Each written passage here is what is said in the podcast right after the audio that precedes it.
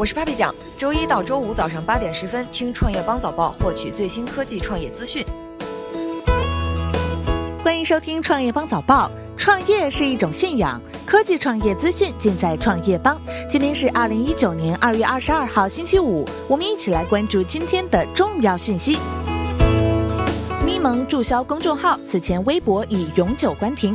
昨天发现咪蒙公众号已经注销，显示该账号已自主注销，停止使用。截止注销，该账号共发出二百三十八篇原创文章。与此同时，咪蒙旗下才华有限青年公众号也已经注销，旗下美妆号还在，但改名为李丽丽哩哩哩。咪蒙旗下公众号好疼的咪蒙在改名为大大棉袄后，又改名为爱就是知道。此前，寒门状元之死受洗稿杜撰风波影响，咪蒙团队在二月一号发布道歉信。称咪蒙公众号停更两个月，咪蒙微博永久关停。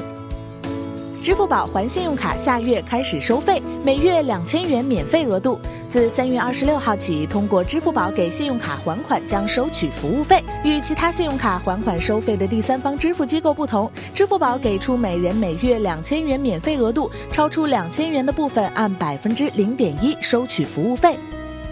字节跳动新增字节锤子商标，设软件通信服务等。天眼查数据显示，一月二十四号，北京字节跳动科技有限公司新增字节锤子商标六个，所属类别分别为广告、销售、商业服务、教育、娱乐服务、科研服务、社交、法律服务等。目前状态为申请收文。京东回应奶茶店关闭，随市场环境变化做出调整。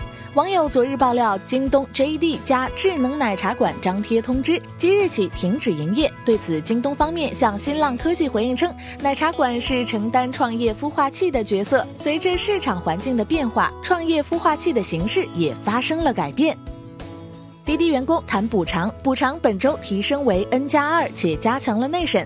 滴滴内部人士表示，裁员的补偿之前是 N 加一，本周决定提升为 N 加二。但滴滴在二零一八年时对于员工的年终奖有一个月未发放。该人士称，滴滴还开始加强了内审手段，涉及违规报销、不当业务操作的员工也可能面临辞退的危险。针对以上信息，滴滴官方未回应置评请求。每日优先将上线社交拼团电商平台，生鲜电商每日优先计划上线社交拼团电商平台每日拼拼。当前每日拼拼正在进行内测，计划二月二十五号正式上线，定位为提供全球精选生鲜的社交拼团电商平台。每日拼拼已经制定了相关的制度，分为会员、甄选师和顾问，辅导三十个高级会员成为甄选师。人人车将开启新一轮融资，负责人称公司不存在资金问题。人人车相关负责人透露，人人车在十九号当天与前来总部的员工进行了沟通，与其沟通新的合伙人模式以及关于离职赔偿等问题。人人车回应称，将对此次调整涉及到的员工做到合法合规、妥善处理。此外，人人车即将开启新一轮融资，相关情况将在进展合适的时候进行披露。对于资金压力问题，人人车相关负责人回应称，公司并不存在资金问题。奈飞拿下《流浪地球》除中国内地外的全球流媒体播放权。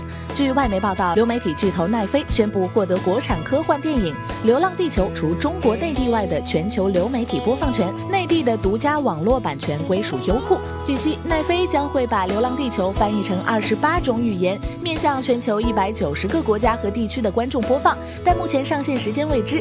而在三号前，《流浪地球》官方宣布，该片在北美上映十一天，揽获三百八八十二万美元票房，成为近五年来中国电影在北美票房的最高纪录。王者荣耀正式成为世界电竞大赛2019比赛项目。WCG 官方微博宣布，王者荣耀正式列入 WCG 2019西安赛事的游戏项目，它也成为 WCG 首个中国自研手游正式比赛项目。